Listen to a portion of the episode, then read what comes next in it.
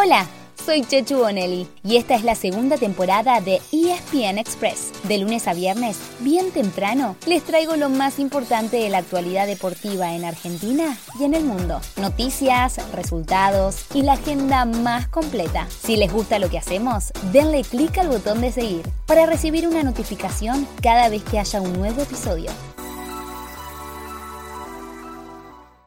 Viene el centro de Vecchio. La buscaba Auche. ¡Gol! De la academia. Sí, sí. Apareció el demonio. Apareció Gabriel Auche. Y de chilena encuentra una pelota perdida en el área del rojo. El clásico por ahora para Racing. Racing 1. Independiente 0. La séptima fecha de la liga profesional tuvo dos clásicos. En el cilindro de Avellaneda, Racing aprovechó el mal momento de Independiente y le ganó 1 a 0 con un golazo de chilena de Gabriel Auche. El rojo lleva así tres derrotas seguidas en el torneo, igual que Boca, que cayó 2 a 1 frente a San Lorenzo. El Genei se terminó así una semana para el olvido, en la que se despidió de la Copa Libertadores y se quedó sin técnico. También eliminado de la Copa, a River le tocó cerrar el domingo, y lo hizo perdiendo con Godoy Cruz en el Monumental. Los grandes anduvieron distraídos con las copas y no terminan de convertirse en protagonistas, pero nadie más aprovechó para despegarse. News sigue puntero, pese a que solamente empató 1 a 1 con Platense, en duelo entre dos de los tres invictos que tiene el torneo. Un punto atrás quedó Gimnasia, que perdió 2 a 0 con Atlético Tucumán, el otro equipo que todavía no conoce la derrota pero hay solamente 6 puntos de diferencia entre la lepra y los equipos de mitad de la tabla, es decir, entre el primero y el que está en el puesto 14. Hoy, en el cierre de la fecha, juegan defensas Aldo Civi y Colón Vélez a las 18 horas. Además, Argentinos Tigre a las 21.30. Sí, hubo muchos jugadores argentinos que hicieron historia acá en el club, como es el Kun Agüero, Nicolás Otamendi. Eh, y bueno, me gustaría obviamente hacer mi propio camino siguiendo con esto de los argentinos haciendo historia en Manchester.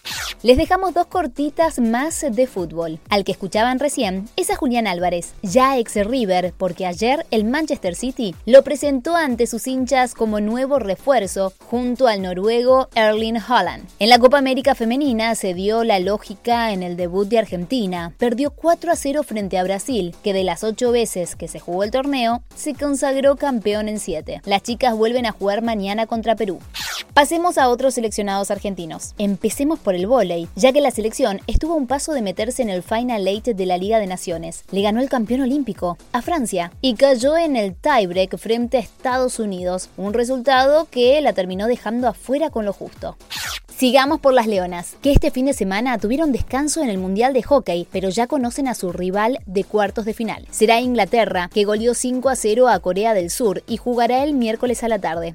Y cerremos por los Pumas, que perdieron 29 a 6 el segundo test frente a Escocia. Fue un fin de semana en el que el hemisferio norte dominó por completo al hemisferio sur. En otros resultados, Irlanda derrotó a los All Blacks, Inglaterra a Australia y Gales a Sudáfrica.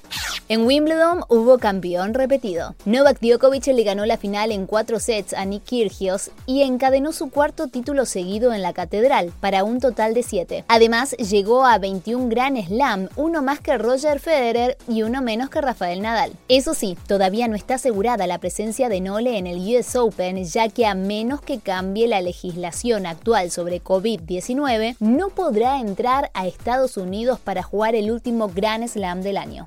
En cuanto a las chicas, la campeona fue Elena Rybakina, la primera tenista kazaja que consigue un título individual de Grand Slam. ¿Saben dónde nació Rybakina? En Rusia. Esas cosas del destino. O karma si quieren. Este año Wimbledon no dio puntos por la negativa del torneo a que jueguen tenistas rusos o bielorrusos. Hoy cerramos con la Fórmula 1. En Austria ganó Charles Leclerc y su escolta fue Max Verstappen, exactamente a la inversa que en el Mundial de Pilotos, donde sigue mandando el neerlandés con 208 puntos. La próxima cita será el Gran Premio de Francia, en dos semanas, para ser más precisos, el 24 de julio. Así llegamos al final de nuestro episodio de hoy. Soy Chechu Bonelli y de lunes a viernes, al comenzar el día, les cuento lo que pasó y lo que se viene en el mundo del deporte. Los espero en el próximo episodio con mucho más ESPN Express.